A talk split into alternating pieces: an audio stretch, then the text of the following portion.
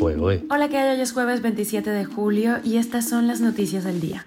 Esto es Cuba a Diario, el podcast de Diario de Cuba con las últimas noticias para los que se van conectando. Ascienden a nueve los fallecidos en accidentes de tránsito en Cuba en las últimas horas. Y la Embajada de Estados Unidos en Cuba ha advertido sobre estafas en ofertas de trabajo, así que ojo con esto. En redes sociales han pedido ayuda para un niño cubano con un tumor avanzado de nasofaringe, te contamos los detalles. Y Portugal contratará médicos cubanos y según dijo el ministro de Sanidad respetarán sus derechos humanos. Esto es Cuba a Diario, el podcast noticioso de Diario de Cuba. En las últimas horas han muerto en las carreteras cubanas al menos nueve personas, incluidos niños. Un accidente ocurrió en la tarde del miércoles de ayer en el Consejo Popular de Las Tosas, que es una zona rural de Santi Espíritus. Este accidente dejó cuatro personas fallecidas, entre ellas dos menores también. Una joven universitaria falleció en otro incidente en Guantánamo. Esto según se supo en redes sociales. Uno de los accidentes ocurrió cuando una familia que transitaba en un camión particular intentó cruzar el río crecido sobre un puente sin barandas. El chofer perdió el control, se salió de la vía y fue arrastrado por las aguas con 10 personas en el interior del vehículo.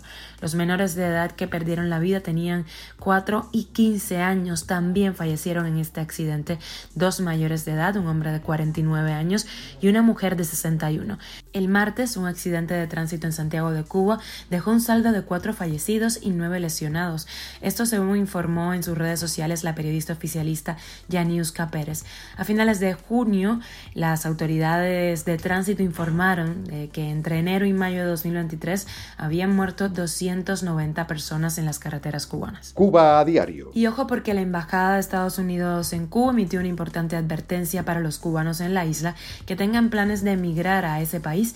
La sede diplomática alertó sobre posibles estafas a través de ofertas de trabajo enviadas por correo electrónico y competiciones de dinero. Por ello se recomienda a los potenciales migrantes verificar la legitimidad de las empresas en redes sociales y también mediante portales web antes de tomar cualquier tipo de decisión y enviar cualquier tipo de dinero.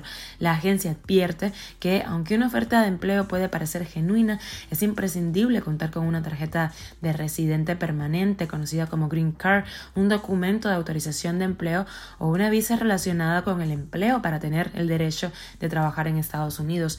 Así que ojo con eso. Además, los cubanos inmigrantes de otras nacionalidades que se encuentran en Estados Unidos con una visa de estudiante deben de tomar precauciones sobre cualquier oferta de trabajo. Se aconseja que revisen las instrucciones disponibles en la página web Trabajar en Cuba. Y una activista cubana pidió ayuda para conseguir el medicamento que necesita un niño cubano de 12 años con un tumor avanzado de nasofaringe en Camagüey. El medicamento que necesitan es el Avastin, que ayuda a prevenir la formación de vasos sanguíneos nuevos y se usa para el tratamiento de muchos tipos diferentes de cáncer. Esto de acuerdo con sitios especializados.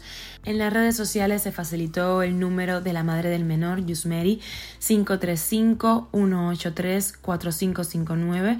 535-183-4559.